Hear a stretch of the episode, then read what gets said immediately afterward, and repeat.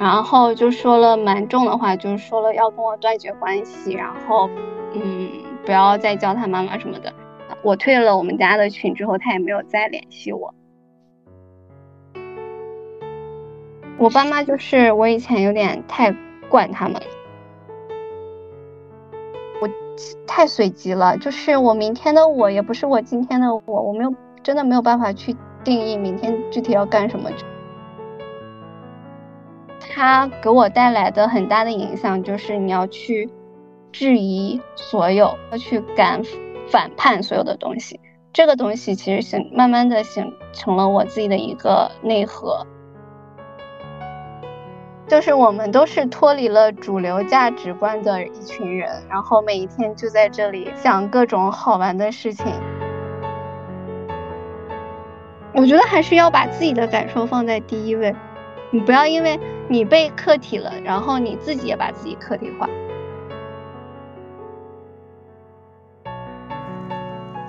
人生是旷野，不是轨道。欢迎收听女性力量成长访谈播客，她太酷了。我是主播之外，我们每期会采访一个女嘉宾，他们会分享有趣的经历，他们的上坡路和下坡路。在这里，你将听到他们身处浮躁社会的自在活法，和他们在路上的更多可能性。呃，那我们今天邀请的飞行女嘉宾是小杨，那先请小杨跟大家打个招呼。好呀，然后呃，大家好，我是小杨。然后我是今年刚二十五岁的时候，决定从上海的广告公司广广告公司裸辞，但是我其实只有三万块钱的存款，就带着这三万的存款，现在已经旅游了十九个城市，目前在安吉的数字游民基地，就在这里当流浪汉，然后到处蹭吃蹭喝这样的一个状态。嗯，你今年二十五岁，那其实。入职场的时间其实也不算很长，那为什么才二十五岁就想过想要去裸辞，并有一个这样的一个 gap year，或者说还不知道 gap 多少多长时间的这样的一个一个一个状态，是怎么考虑这个问题的？就是这个事情其实藏了很久，想了很久，就是从我小时候看开路亚克的那本《在路上》那个书的时候，我就觉得我以后一定。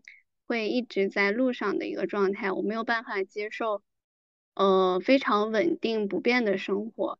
但是社会的规训就是你需要去工作，需要去赚钱，这样你才有社会价值。然后第二份工作的时候，我就是觉得，我每一份工作都是无缝衔接。我其实，但是做了半年之后，我就觉得我没有想清楚我到底要适不适合这份工作。然后，所以当时就觉得我的存款够我过个四五个月的时间，那我可以给自己留这个时间去思考一下我到底想要什么。就，但是当你一旦就是做决定，开始是最难的。一旦开始了之后，你就会发现你可以再去延长，就不只是四五个月，你可以一直在这样摆烂下去，就会上瘾是吗？对，是会上瘾的。就一旦你。脱离了主流之后，你就不想再回去了。那我想，其实你有没有那种呃休息愧疚症？就是有很多人，我周边有很多人，他其实躺了两三个月，我就休息了两三个月以后，他就觉得很愧疚啊。我现在，比如说我已经三十岁了，我躺这么长时间，我会不会和社会脱节？我找下一份工作的时候，人力问我的时候，说你这里几个月为什么没有找工作？是不是怀疑你的能力不行？等等。就别说 gap year 了，可能 gap 几个月，他们都会有这种愧疚症。我不知道你有没有这种感觉。我最开始是有，就是我离职的前半个月的时候，我还会焦虑，就是焦虑自己以后会找不到工作，现在这个决定是不是对的。然后一直这样休息的话，就嗯，再去面试就会被 challenge。我我也会有同样的情况，但是后来。嗯，就是从跟朋友之间聊天也好，或者是他们来找我做品牌咨询，我就会发现我其实有很多价值都是在裸辞之后才体现出来的。这很有意思啊，为什么是在裸辞以后体现出你们家的？能不能说一说？嗯，就是上班的时候，就可能上班你就是为了去实现老板他某一个需求，然后他再拆解成一个执行目标到我这里，然后我去做就好了。他并不会说我做的有多么好，他会来，嗯，夸我的，我挣的钱就那么多。但是我离职了之后，大家，呃，因为我还有工作经验嘛，他们可能就是会来找我做一些咨询。我基本上都是免费的，然后加上，呃，我还认识了一个做自媒体的老师，然后就也跟他在聊一些怎么去运营的东西，他就会觉得我很厉害，然后想要跟我一起去做他自己的品牌，就是我在裸辞之后才能够找到那些工作的价值。带给我的那种成就感，但是工作的时候没有成就感。所以说，在工作的时候，其实更多是按照老板的指令，对，然后可能也没有去过多的思考，哎，我为什么要按照这个指令去做事？但是，一旦离职以后，那么可能一旦触触碰到一些工作的一些机会，或者有人来找你做咨询这些东西的时候，你就完全打开了，对，你就可以按照自己的一些经历或者思考的方式，然后去给予对方相应的一些回馈。对的，并且我。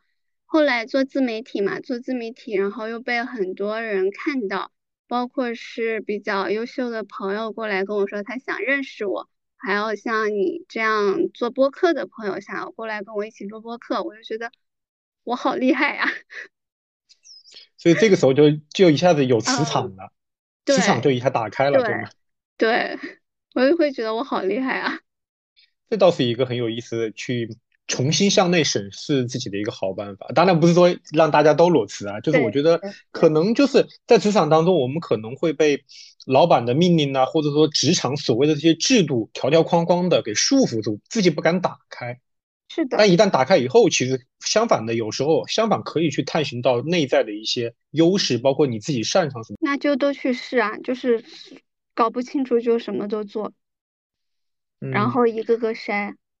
就是这样，我觉得，嗯，另外一个很大的原因就是我裸辞了之后，我要自己去想办法怎么省钱，所以我要去自自去搜集很多资料，有哪些是可以免费的，怎么样可以不花钱，然后在这个事情上我会找到很大的成就感。那你裸辞以后没有收入，你不会焦虑吗？不会，就偶尔。偶尔会看一看啊，钱又少了，会想一下，但是立马就又好了。就是我 有一个很强的信念感，就是我以后肯定会赚到很多钱。嗯，就这个信念感就非常强，我也不知道，就就大概裸辞的第二个月就有这样的信念感。你当初为什么敢，就是怀揣着三万块钱就敢退休躺平，或者说敢去呃周游？世界或者说周游那么多地方，你当时哪来的这么大的一个勇气？没有想过留着一点钱，到时候如果没有工作、没有入不敷出的话，到时候可以给自己有一些呃呃有一个后备的后备后备金吗？嗯，我给自己买了保险。哦，就是我。那保险是未来的呀，是你老了以后的呀。那你在你是二十岁，还三十岁，还这么长，还有五年的时间。那你三万块钱如果到时候花完了以后怎么办呢？就是这个问题有很多人在问我，就是怎么三万块钱就有勇气躺平？但是我一直不敢回复评论，就是因为我觉得我没有用到勇气。嗯，那是什么？就是觉得，就是觉得自己要休息了，那就休息好了。没钱的时候就去找钱就好了。就算我不去做广告，我就算去。嗯，麦当劳做小时工，我也是可以养活自己的。你只要放下自己的面子，就是人其实有很多赚钱的办法，也有很多嗯活法。只只要你自己不跟自己内耗，然后放下面子，其实怎么样都可以活。嗯，我还蛮佩服你的这种勇气的。然后就有种不想太多，反正我先做当下就可以了。其实很多人很缺少这份勇气，但是我周边也有很多人，他们也想像你这样，然后去呃有一个 gap year，或者说暂时的离开职场去休息一下。包括有些可能三十多岁、三十五加的这些人，但是这个社会其实虽然说现在已经很开化了，但是我觉得这个社会其实对，特别是对女生，还是有些很不公平的一些看法，就是很容易把女生放在一个客体的位置上。就比如说这个女生，你你二十七八岁以后，肯定就要马上的嗯去着急你要去嫁人，对吧？你要去生子等等等等这些问题，包括怎么样去和自己的事业去做平衡，就很容易。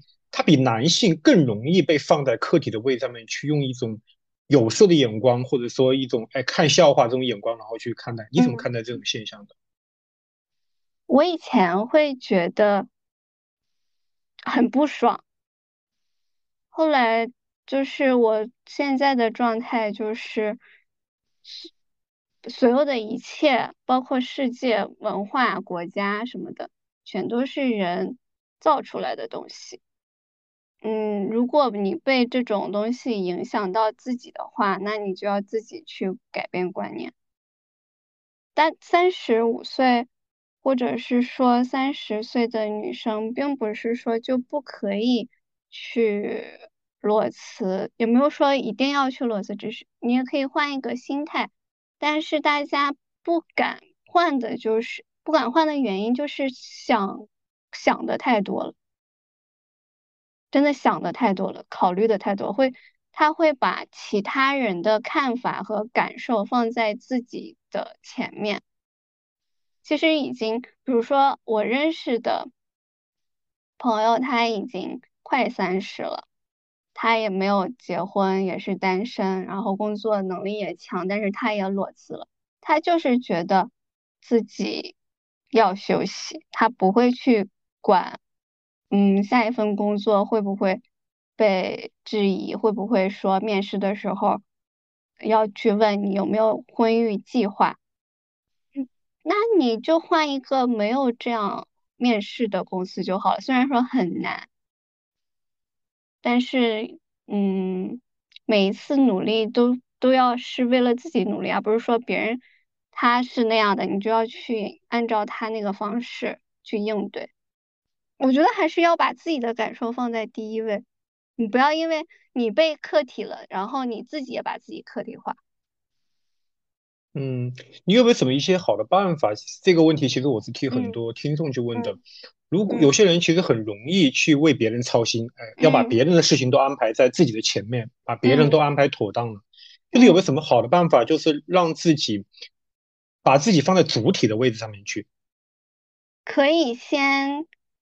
慢慢来，就是肯肯定一下子会转换不过来的。嗯，可以去试着做正念，我真的很推荐大家去做正念呼吸或者是正念呃冥想，就是你一点一点的去唤醒你自己对自己的认知和你对身体的链接，因为它正念有一个方法，就是你去呃闭上眼之后感知你身体的每一个部位，然后。大家其实很少去关心自己，其实很大一个程度就是他忽视了身体给的信息和反应，包括嗯，经常久坐会腰酸背痛或者什么，大家可以忍，这其实就是把自己的感受压下去了，然后去呃完成别人的那种生活的满足感或者什么，他就是你一定要慢慢的找回对自己的关心，这样才可以。把自己逐渐的放到第一位，就一点一点来，不可能一下子就转变这个观念的。好呀，那我们再聊聊，嗯，就比较开心的事情。就你裸辞以后，告诉我们你做了哪些事情？我真的做了好多事情。我的第一做的第一个比较大的事情就是去东莞参加了那个脱口秀培训，因为呃，当时东莞的一个老师他。有一个免费的一个月的课，然后就觉得很想去上，然后我在东广东待了一个月，就一边上课，然后一边在广去广东的其他城市玩。然后为什么想为什么想学脱口秀？这个事情，嗯，我能够成为现在的这个样子，很大的原因都来自于脱口秀，但但是我指的是比较。呃，正统的美式单口喜剧，就是它要比现国内的这种思想程度或者是话题的讨论深度都要更更宽一些。然后当时就是一九一八年的时候，我那会儿跟前男友关系特别差，然后我整个人就是情绪很不好，然后身体也不好。我现在有九十斤，我那会儿可能只有七十出头，七十五左右，就非常瘦。然后，然后也很易怒暴躁，就是那会儿，但是我又是一个很喜欢自我疗愈的一个人，我就去看了很多东西，就突然看到了美国的一个很出名的，现在很出名的一个女演员叫阿丽黄阿丽，她的一个转场，她那个眼镜蛇的转场，我就觉得原原来女生可以这样的吗？但是我就是觉得很。开悟的感觉，然后后来就一股气看了非常多很优秀的演员的演出，他给我带来的很大的影响就是你要去质疑所有，要要去质疑所有的东西，要去敢反叛所有的东西，这个东西其实形慢慢的形成了我自己的一个内核，所以才能到现在这个程度。所以你后来也想去讲脱口秀，对，然后也是因为这个原因。对我，我还是有很强的表达欲，然后就觉得我可能也有一些比较深、比较黑暗的东西想去挖，然后去在去讲的过程中也在消解它嘛。但是，嗯，但是我那段时间太快乐了。就是做喜剧，你是需要去挖你内心的负面情绪和黑暗面，这样去讲出来，大家才会有共鸣。因为你如果讲开心的事或者你的成就，这样的话，你是在观众眼里你是在站在高位的，他们会有一种，呃，你你会有一种你在炫耀的感觉，所以他们就听不下去。你一定要说你以前经历过什么惨事儿，或者是你有什么负面情绪，这样大家才会想要听。想要才会有共鸣，但是我那会儿刚离职，我太快乐了，所以没有什么特别不高兴的事情可以拿出来消费给观众的。对，然后有不开心的，就是去挖很小的时候那些不开心的事情，那就会让我在一个快乐的状态下，强迫自己去想不开心的事情，那不是我想要的。我只我现在只想要快乐，所以我就后来就没有做。那你现在哪呢？我现在在安吉渔村自治，那个不是自治，安吉渔村的数字游民基地。嗯，这是一个什么样的一个地方？这是一个非常神奇的地方。那你说一说它到底 神奇在哪里？非常神奇，就是这边的人要么就是数字游民，要么就是无业游民，就是我们都是脱离了主流价值观的一群人，然后每一天就在这里。想各种好玩的事情，任何你只要不伤害其他人的事情，在这儿都可以发生。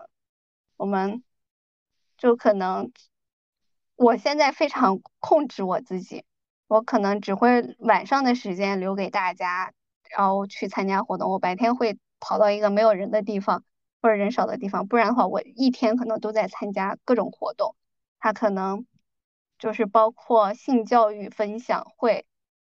德扑、打羽毛球、去爬山、去野游，就是去河里面游泳，或者说呃一起做饭啊，或者说我们昨天还一起去找竹子，就是去山上面捡那个砍掉的竹子，然后回来自己做手工，做了一个海报的展示架。因为有一个朋友做了一个小的小杂志，然后他需要一个展示架。然后我们就说很好玩啊，那就一起去吧，就是这样就就去了。然后可能我们会有一些计划，就比如说晚上可能要去哪哪哪，但是临时又冒出来了一个更好玩的事事情哦，那就去这个更好玩更好玩的事情，就每天就是这样的一个生活。然后听你讲完，怎么听你讲完感觉像在乌托邦一样？非常的乌托邦。然后今天有五辆大巴车。开过来应该是媒体或者是什么有关部门，就开过来参观，就看一下我们这边人的生活状态。我就觉得我们好像就嗯，像是试验品，就是很就是那种快乐的试验品，然后所有人都想来看一看我们到底是怎么活的。但是我们没有，我们任何一个人都不觉得我们的生活很奇怪。就是很正常呀。我知道那个数字游民，我知道这个事情是在呃，就最早是在那个巴厘岛那边有一个很大的一个数字游民的一个聚集。但这个东西在我的认知里面，或我了解到讯息来看，不是一个那种就是给那种远程办公或者说是这样的一个位置。怎么和你描述的，我觉得区有有还有蛮大的一个区别。那这是一个什么样的？至少应该也是一个组织。嗯，这个应该是政府赞助的，这边是政府赞助的一些乡乡村计划，就是我们在的地方叫做呃青来集，就是青年嗯过来的地方，然后它这里的安吉数渔村数字游民基地的话，也是政府的一个项目，但是它有很有两栋楼，然后有很配套的。办公设施和娱乐设施，你是可以在这里办公的，就是你远远程工作或者是自由职业，其实都可以的。只是说大家在没有把工没有说把工作当成全部，就算你一天在这里白天一直在干活，你晚上也是会在玩的。只是我因为我没有工作，所以我对这里的感受就是我一直在玩。那谁来组织这些活动呢？比如说你去上山砍竹子，然后做什么样的一些一些游戏啊？这种谁来组织呢？任何人。哦。任何人，只要你有想法，你只要在群里面，在我们的群里面喊一声“你有想法”，你有什么想法，你发的发进去，就会有人来响应你。其实就跟。自媒体一样，它是一个去中心化的，没有所谓的一个 leader 一个组织者，就任何人你都你想干什么事情，你都可以对吆喝一声，哎，我想干什么，大家有没有有没有一想一起干的，我们一起去做这个事情。对的，那还蛮有意思的。对，因为来这里的人，已经就是没有那种主流价值观嘛，基本上都是很同频，所以说任何好玩的事情啊，奇奇怪怪的事情，你就能找到跟你同频的人，很好玩的。然后我们一会儿。九点钟的时候会有一场龙虾的分享会。龙虾分享会是什么？吃龙虾吗？嗯，本来是要准备龙虾的，但是呃太贵了就买不起。就是我的一个记者朋友，他是盱眙，就是你知道十三香龙虾这个口味吗？嗯，知道。对，十三香龙虾这个口味是盱眙那个地方。非常出名，做做的很出名，然后所以那个城市它有很多龙虾跟龙虾有关的文化，不管是建筑啊，或者是雕塑，或者是招贴画，都是以龙虾为主体。那他就是离职了之后，就回到老家，发现他其其实换了一个没有很跟这个城市有链接，所以他就以龙虾的视角去做在地研究。然后最后就是做出来了一个关于盱眙和龙虾文化的一个调研的小册子吧。然后晚上我们可能就会躺在地上，然后听他就一起躺在地上，然后听他去分享他是怎么做这个东西的。然后包括我们是怎么去为什么要去找竹子去做了一个展示架来展示他的东西，就是 听起来很奇怪，对不对？不过我觉得蛮有意思的，如果我在场，我肯定会参加。对，就很有意思，然后真的很有意思。嗯，包括他要选择躺着，是因为他是一个爱人，就是 MBTI，他是一个很内向的一个人，爱人。然后我是一个艺人，我就会一直去鼓励他。他不想做分享会，我说你这么好的东西，你不可以不分享。然后就一直在去鼓励他，然后让他定时间，让他去发到群里面。然后他就说我这两天。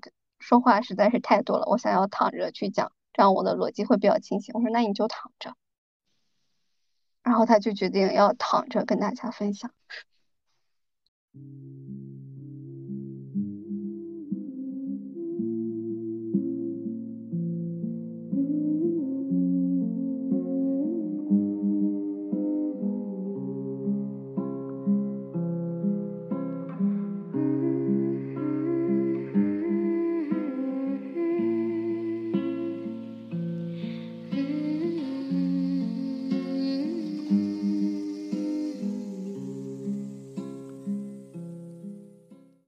我同时又在跳摇摆舞，就是，嗯，一种一百年前的一种爵士舞蹈。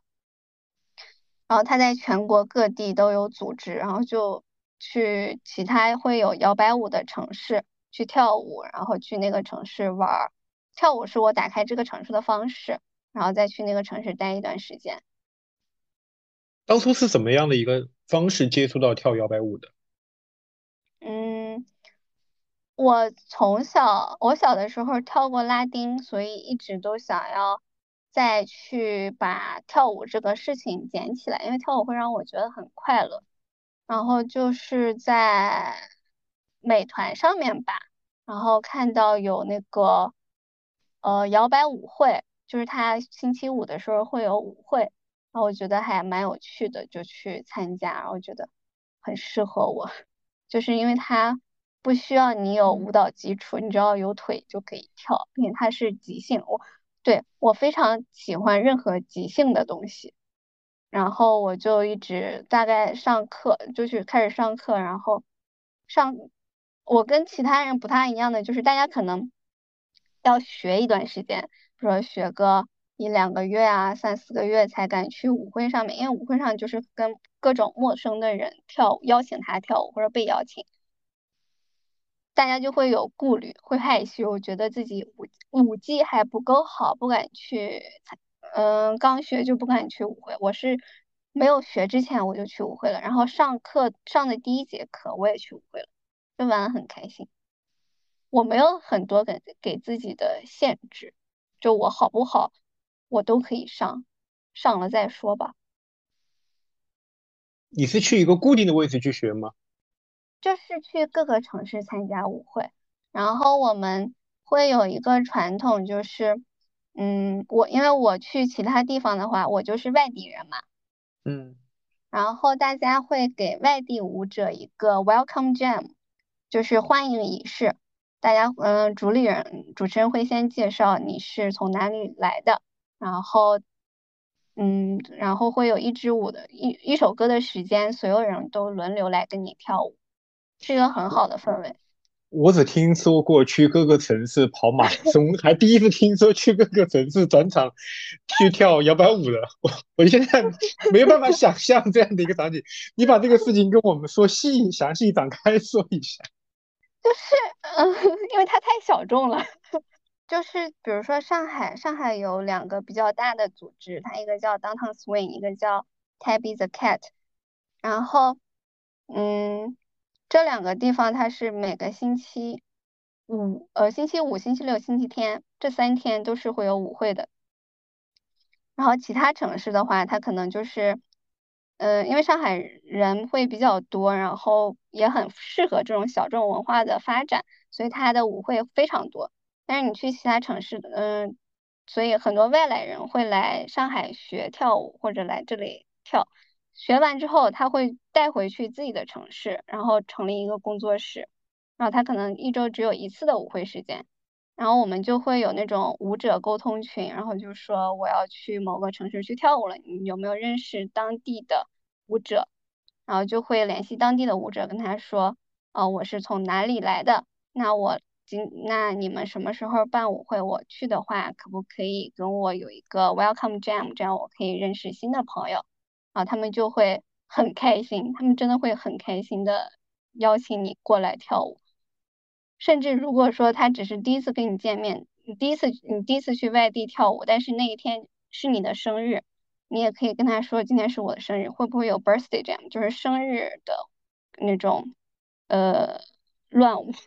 他会给你准备蛋糕，然后大家也是轮流给你跳舞，然后甚至我去成都跳舞的时候，我是直接住在一个舞者的家里面，你就会觉得这个不只是一种舞蹈，它更是一种嗯链链接吧，就是它整一个舞就是一个大家庭，然后他很欢迎所有的人进来。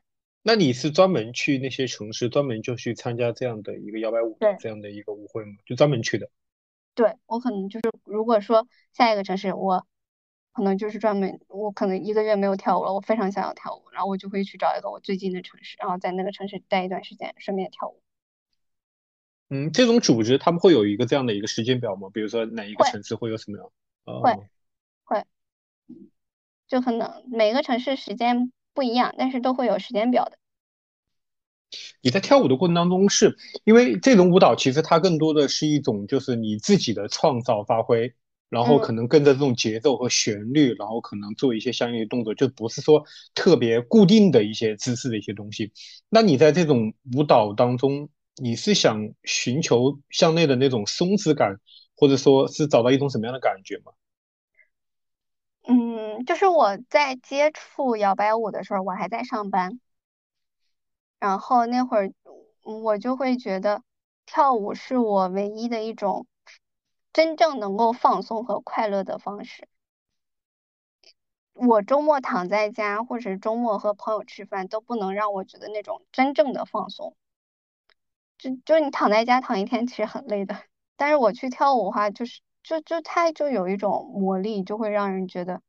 哇，好放松啊！就是那个场域，那个磁场就很放松，然后大家都不知道叫什么，但就是很亲切。然后跳舞的时候也不会有任何的嗯指责或者说教教你这个动作怎么踩，这个正确的应该是什么样子的都不会，因为它就是即兴的，你只要做自己，然后享受音乐就够了。我可能是这个原因。才会非常的喜欢这个舞蹈，然后才会促使我去各个城市。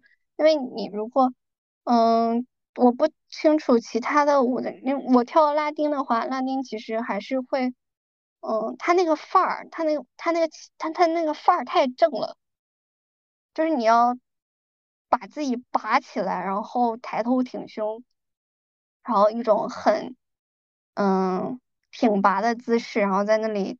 跳各种规范的动作，我不行，这个对我来说太正式了，就就就很范儿。我就喜欢一些很放松、做自己的事情，不管是脱口秀还是摇摆舞，都是这样。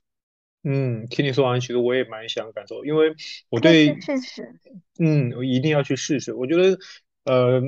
我之前只是在有一个电影，他们就是昆汀塔伦提诺，当时他有一个电影叫《低俗小说》，当时里面有一个很经典的，就是男女对跳的那个牛牛舞，对牛牛舞。当时对那个那一场经那一场内幕特别的喜欢，就特别有意思。当时我反复看的时候，我我我还我还想学来着。对呀，我也会跳那个。我昨天还在教我们这边的人跳那支舞，很简单，很快乐。我听你说完你的这些经历。我觉得每一个其实都可以用呃一个或两个词语来概括，就是随机性和不确定性。我觉得你还蛮喜欢随机性和不确定性的，因为你的这些经历充满了各种不确定性，就没有什么所谓的远大计划，就反正我走一步是一步。你怎么看随机和确定性在你生命当中，或者说在你这个人生阶段中填满了你的整个整个的一个一个生命？我现在的状态就是。去，就是人生是一场，人生就是一场随机的游戏啊。你包括你现在跟我聊天，你是不知道我会说什么的，对，对吧？这就是一种即兴，一种随机。只是我们被很多文化灌输了之后，我们会去对，我们会有偏见，所以我们会对人产生预判。我们会对人会对事情产生预判，这样的话，当这个预判没有满足到你的，呃，他他说的话没有满足到你的预判的时候，你就会有失望，会有落差，这是一种内耗。我觉得，当你没有预判的时候，你就是一个很开放的态度，他抛来什么，你都是都是可以接受的，这样你不会因为别人的东西而内耗自己。我就觉得。没有必要，就享受一切随机发生的事情就好了。那你会去计划吗？会呀，会有一个大概的计划，就包括我现我，嗯，计划我要有多少存款，我要，呃，gap 多少时间，然后我可能 gap 六个月的，原因是因为我八月要抢打打工度假签，这是我的一个比较大的计划，但我不会说去计划我每一天要干什么，我一个星期要干什么，没有办法，我太随机了，就是我明天的我也不是我今天的我，我没有真的没有办法去定义明天具体要干什么，就可能会有一个大概的方向。你说那么多，我觉得。你在玩方面真的是个 行家，我觉得就是是我现在呃聊过的嘉宾当中最会玩了。能不能跟我们分享一下你在玩方面有哪些技能？因为我觉得你还蛮会玩的，而且有些地有些东西我感觉你是蹭的，这没花钱。能跟我们分享一下你在玩方面有哪些技能？就是先去蹭朋友，你肯定会有外地朋友的，先去蹭朋友。嗯。蹭完朋友之后，蹭网络。就是你要去上网，然后去，嗯，如果你去哪个城市，你就去搜那个城市小众活动啊，或者是免费活动啊，我就会去网上找当地的免费约拍，然后让他帮，然后我告诉他，了解他的风格之后，我告诉他我想拍成这样，他可不可以？他说可以，啊，那 OK，那我们约个时间出来拍照，这样的话他也满足了他自己的拍照的需求，我也满足了我的拍照需求，这就是一种。互相蹭，就是你只要你有，你先有一个方向，然后你去想办法去搜集资料，然后去，比如说，嗯，你想要去免费的去旅游，那你就去找义工，但是我比较建议去淡季的，呃，旺季的时候去做义工，这样的话，呃，确实是省钱的，但是你要去仔细的筛选。然后去找做志愿者，很多志愿者是包吃包住的，或者你去寺庙也行，寺庙吃的也蛮好的。然后也可以去做，嗯，去国外的支教，或者是去动物保护组织做志愿者。然后还可以看兴趣爱好吧，找一下你的兴趣爱好，然后去当地去找当地的那种组织。然后比如说啊，比如说他今天，比如说我去，我喜欢脱口秀，那我会去找当地的组织，我跟他说，我想去看你们的脱口秀，那我可不可以给你们做一天的志愿者？我来帮你检票，你让我免费看，这也是一种方式。就只要你想，怎么样都可以。就我是我，我觉得你还蛮蛮蛮反逆向思维的，就是你要先做成什么事情，但是你你也会说，哦，我给我能给你提供什么样的我的一些。价值对，就你刚刚提到，我就我就给你检票，嗯，就是就是你你在这方面，我觉得能力还蛮强的。要有，呃，跟自媒体有一点关系嘛，你要有利他嘛，不然的话，他会觉得我为什么要我这么做，我有什么好处呢？对不对？对，就是你会给，就是你会想占别人的好处，同时呢，你也会适当的给别人一些你力所能及的一些好处给到别人。就是我虽然占你便宜了，但你也没有非常的吃亏。对，就是这样一个状态。那你这些信息是从哪来的？就在网上怎么去搜呢？你如果说是想要就是免费旅居的话，就是小红书或者豆瓣、微信公众号就去搜“数字游民”，就是任何从裸辞、旅居这两个大的主题里面发散出来的。关联词都可以去搜，裸呃离职，然后裸辞、旅居、自由职业、数字游民，或者是呃女性友好，所有的这些关键词，然后去搜，然后去找相应的组织。因为我看到我在最近在搜的时候，我会我会有看到有一些裸嗯裸辞的人，他可能在某个地方他自己买了一套房子，但是他不住在那里，他就会做一个女性友好的空间。就是你只要去联系他，你说，嗯，我也裸辞，我想来你这个城市旅游，那就可以住在他家。就是你去找去找到你的主题词，不管，然后去从这个词扩散出来，去找一些小的关联词，按照这些关联词去搜，你的搜搜集的信息会更多，然后方面也会更广。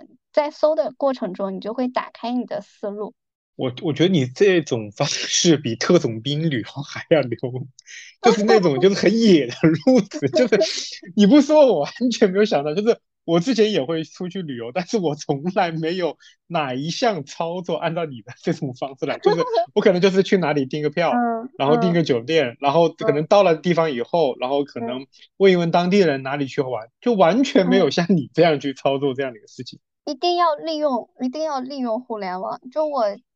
前段时间去重庆玩，我就是去之前去去重庆，我是第一次做攻略，因为我怕去那里迷路，你知道，就是他可能一楼也是十八楼，就就我很怕。对对。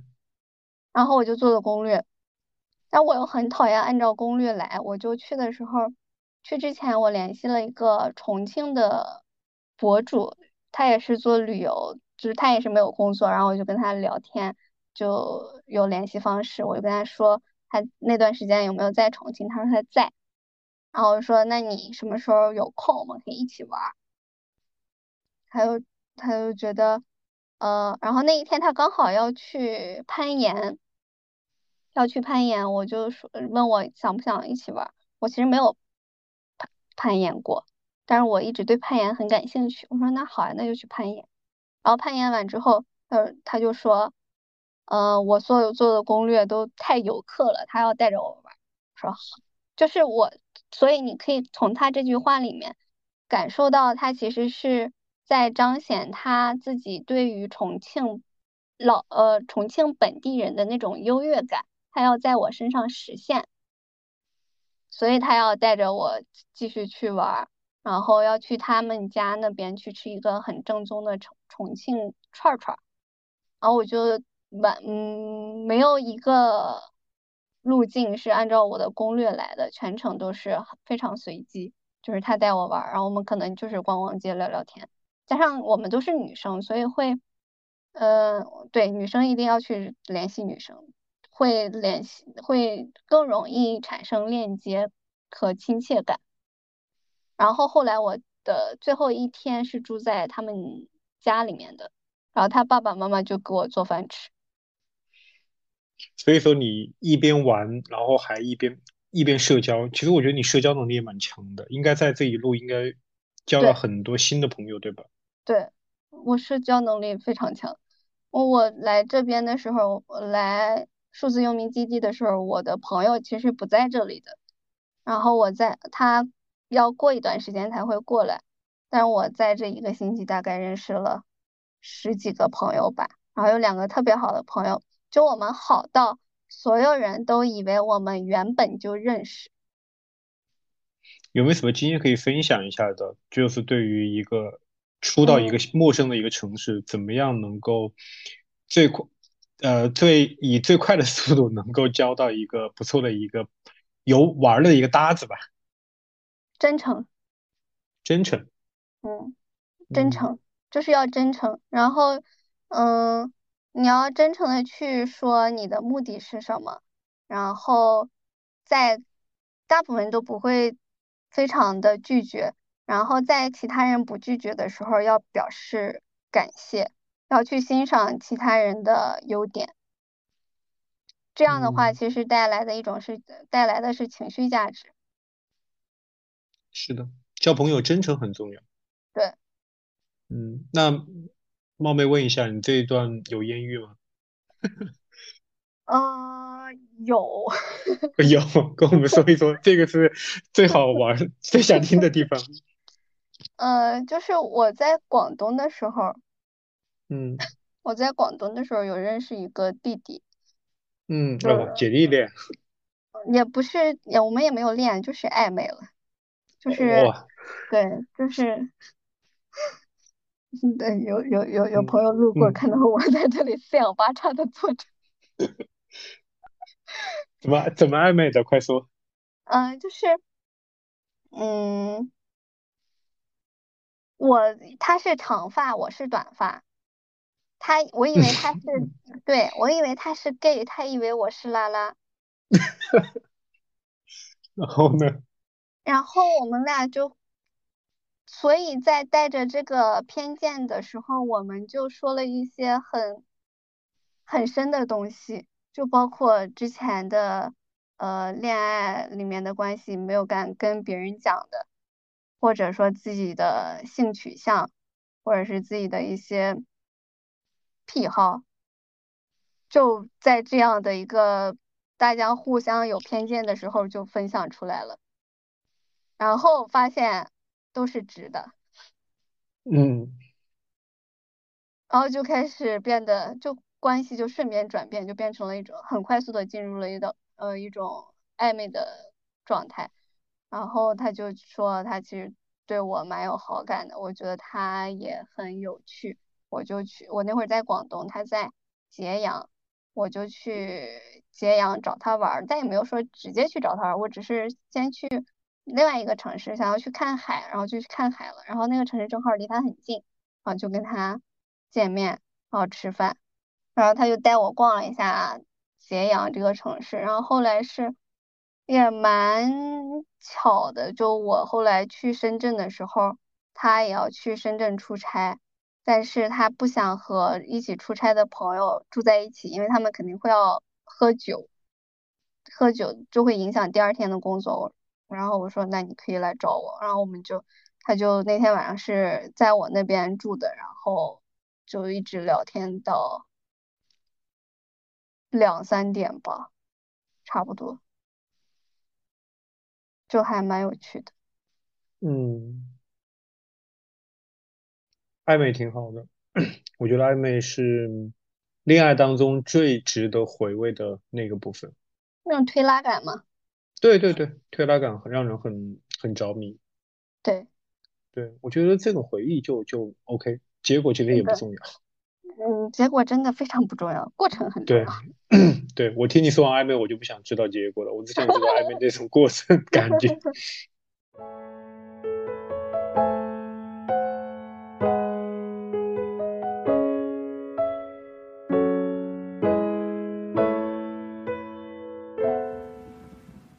那你当时裸辞的时候，有跟父母去讲这个事情吗？讲了，我在离职的前一天讲。我本来不打算跟爸妈讲，因为我觉得他们会，呃，就是会不同意，然后会说教嘛。然后但是觉得我裸辞之后会去很多城市发朋友圈，他们肯定会知道，就还是还是说了。我就说我身体不好，我需要休息。嗯，他们也同意了。但是过了一个多月，就是我妈就给我打电话的时候，就直接那顿在。那个电话大概打了一个多小时，他前半个小时都在直接骂我，就说我二十五岁还不结婚，然后也没有工作，就就跟就一定要跟别人不一样吗？他的点就在于这里，就一定要跟别人不一样嘛，就不能稳定下来吗？然后就说了蛮重的话，就是说了要跟我断绝关系，然后嗯，不要再叫他妈妈什么的，然后我就。我以前都是可以，嗯，就是充耳不闻，就是你说你的，我应我的，但是我根本没有走心的那种，因为我知道跟他去解释是说不通的，但是那次就真的把我惹到了，然后我就跟他吵，然后最后我因为我自己情绪太激动，就过度呼吸，造成了一种，造成了身体僵硬。我就在医院，然后被朋友送到医院。在医院的时候，我就觉得自己就面前的所有东西都是在晃的，就已经到一种有点心悸的感觉。我就觉得自己要死了，真的要死了。然后第二天，我就跟我妈发了一场很长的话，我就说大概意思就是说，其实很感谢你们把我养大，我也在用我的方式在回报你们，但是你们好像一直都不理解。那在你们不能尊重我生活之前，就不要再联系我，因为每次联系都让我很难受。然后我妈当时因为我去医院之后被她，她也被吓到了，她就跟我道歉，也很愧疚，所以她我退了我们家的群之后，她也没有再联系我。我觉得我能做这件事情，一个很重要的原因就是。我跟家里人没有任何金钱上的依赖，我没有金钱、金钱上和精神上都没有任何的依赖，所以我敢这么做。呃，很多人不敢跟父母，呃，不管是解释也好，还是让就是一直在求父母的理解，或者是跟父母内耗，很大的原因都是因为会有金钱依赖。你想过想从父母那边得到什么样的认可吗？因为我我接触到很多的一些人，就是他们也是和父母的关系不太好，但是他们又断不了这种就是比较恶劣的这种关系。但是他们其中有一个心结就在于，他们很想，对对对。想要被认可，我觉得可能是因为小的时候做了一些事情被骂。对，是的，就从小就被那种去对就被骂说不够好。对对对。对，就是一直在被说你还不够好，你没有按照我的方式来，所以这种一直被规训，它是呃一种对个人意识。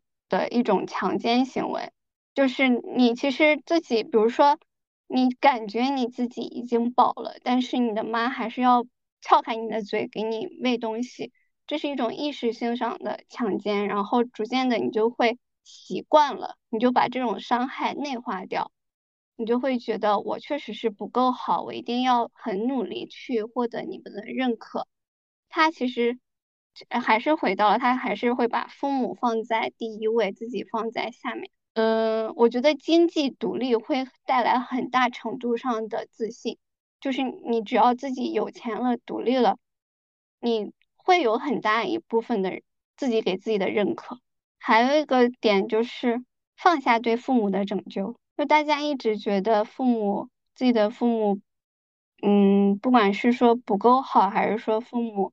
在某一方方面上有缺陷，想要去改变，不要。我后来意识到，就是我妈不管她的生活再怎么样变化，呃，他在做什么样的选择，那是他自己的人生，我不亏欠他，我也不想去改变他。我觉得很多父母其实，我不知道我的理解对不对？我觉得很多父母他其实希望自己的孩子对父母有一种。愧疚感，对，可能他都不觉得这个东西叫做 PUA，但是可能是他们无师自通，从他们自己的父母或者上一代习得的这种技能，然后他们就会向孩子去传说，呃，我生你养你很不容易，对，或者说，对，是这样，我妈也经常跟我说，嗯，或者说有的时候，哎，我要不是为了你，我早就和你爸离婚了，是的，我妈的。我妈的话术是我就是为了你们才离才才，我妈是离婚然后又结婚，呃，就二婚。她说我就是为了你们才二婚的，因为我怕呃离婚之后你们会在村里面被人说闲话。嗯，就是他所有的东西都是为了你。其实我不想就是把父母啊，因为毕竟父母是嗯生了我们，给了我们生命。但是有一些父母他确实我觉得比较恶劣，他甚至把子女当成一种。投资的工具，那等儿女长大以后，他就觉得你就应该孝，你就应该去好好的孝顺我们。是的呀。你看，像那个电视剧里面的那个叫有个樊胜美，她就是父母就是典型这种，就是把孩子当成一个一个投资的一个理财产品，那到期了你就硬要给我回报。嗯。所以压的有时候压的子女真的是无法喘息。因为我们亚洲人对亲情的。观念非常重，所以不管就是说，不管怎么样，父母再怎么坏，你还是会去听，还是会觉得自己是爱父母的。我现在就是非常的以自己为中心，就是你要先爱自己，然后其他人都是其他人，父母也是其他人，就是父母也。父母也是需要成长，他不是说一出生他就是父母，他如果做的不好就跟他讲。我爸妈就是我以前有点太惯他们了，就是 我真的，我跟我妈的位置是反着的，就是我更像是一个妈妈的角色，她像是个女儿的角色。因为我从小她工作就很累，我就开始学着照顾她，就有点太惯着她，然后所以她才会那样，呃，经常会有一些可觉得可以骂我、指指责我的权利。然后我就那次跟她吵完之后，就是慢再找回自己对生活的掌控权，然后告诉他，你这样对我是不 OK 的，你要自己去成长。我就是这段时间不联系你，你自己去消化这个情绪。经济独立可以解决大部分内耗。嗯，对。我身边朋友所有跟父母有内耗的，都是因为有经经济依赖，就是他爸妈会非常的控制他的人生选择和工作选择，在家也是会很指点，就比如说你不能染头发，不能纹身，不能呃怎么怎么样。但是，嗯，另外一种方式就是你要清楚你们俩是有金钱依赖的，所以你可以去忍受他对你的某一些控制，这也是一种转观念的转变。就是你要清楚现在你的状况，就是因为你需要花他钱，所以你要用你自己的一部分，呃，人生去来换这一笔钱。这跟你上班是一样的，你上班用你的时间。去换一笔钱，所以所以你要去听老板的话。那在家你需要花爸妈的钱，所以你需要用你的一些呃人生选择的权利交给你爸妈，是不是有点功利？我觉得挺好的。我觉得你说的这段话，对于想要逃离不幸的原生家庭的朋友们，应该是一个很好的一个模板。嗯，就是因为你经历了这些，我觉得这个是你切身的一个体会。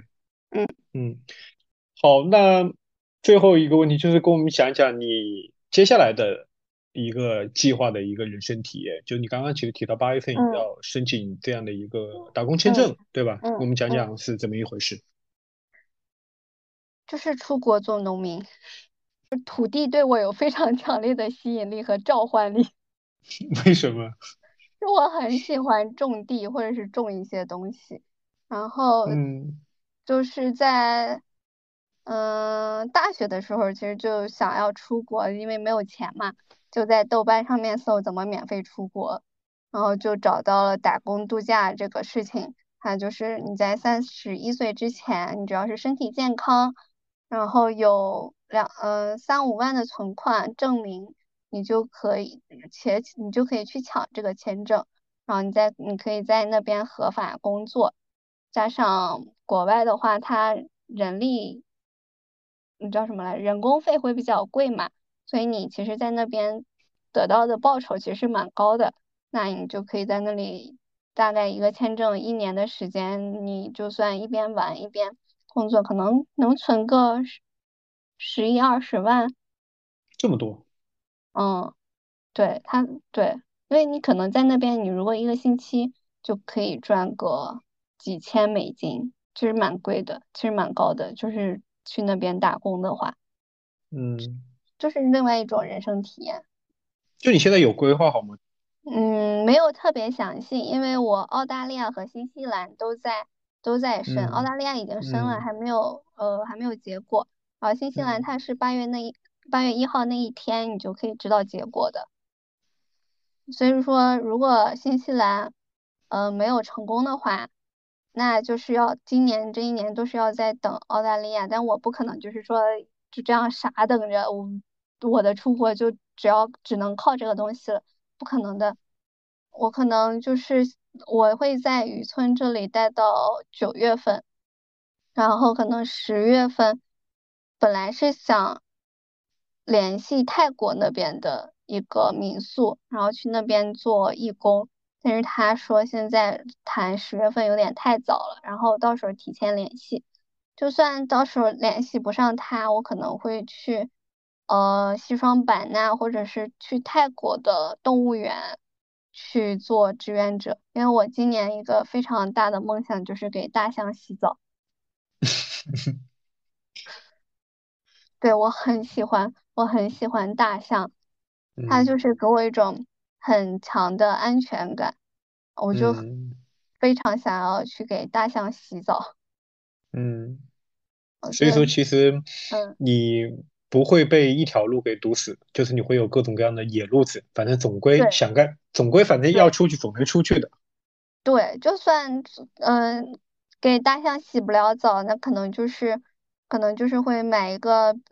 嗯，能够做联航的背包，然后就找一个便宜的机票就出去了。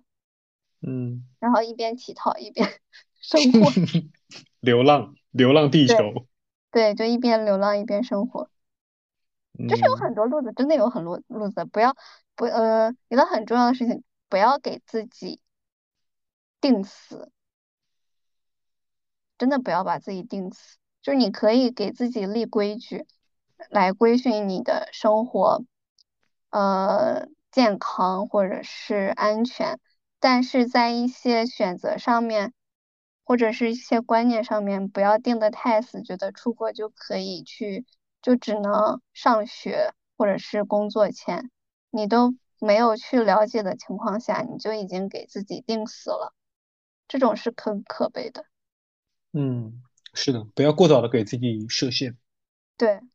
你有想过什么时候会重返职场，或者说这对这种这种大的计划有吗？没有，不想回去了。回不去了吗？真的回不去了，就是可能。做一些零散的兼职吧，真的回不去了。然后，那你后，那你后面有考虑到通过什么样的方式来赚钱？一个是做自媒体，还有一个就是，呃，去从事工作专业项的事情，但是这个目前还不想考虑。现在就是在做自媒体，然后看看能不能接一些广告，然后赚赚一点生活费。就靠自己，就是现在就是纯靠自己赚钱，不想再去打工了。好的呀，那我们今天聊到这里，我们也希望如果你未来能够出国，然后有更多很丰富的经历，然后再返场，然后我们再录一期，能够把自己的这些感悟能够带给大家。好呀。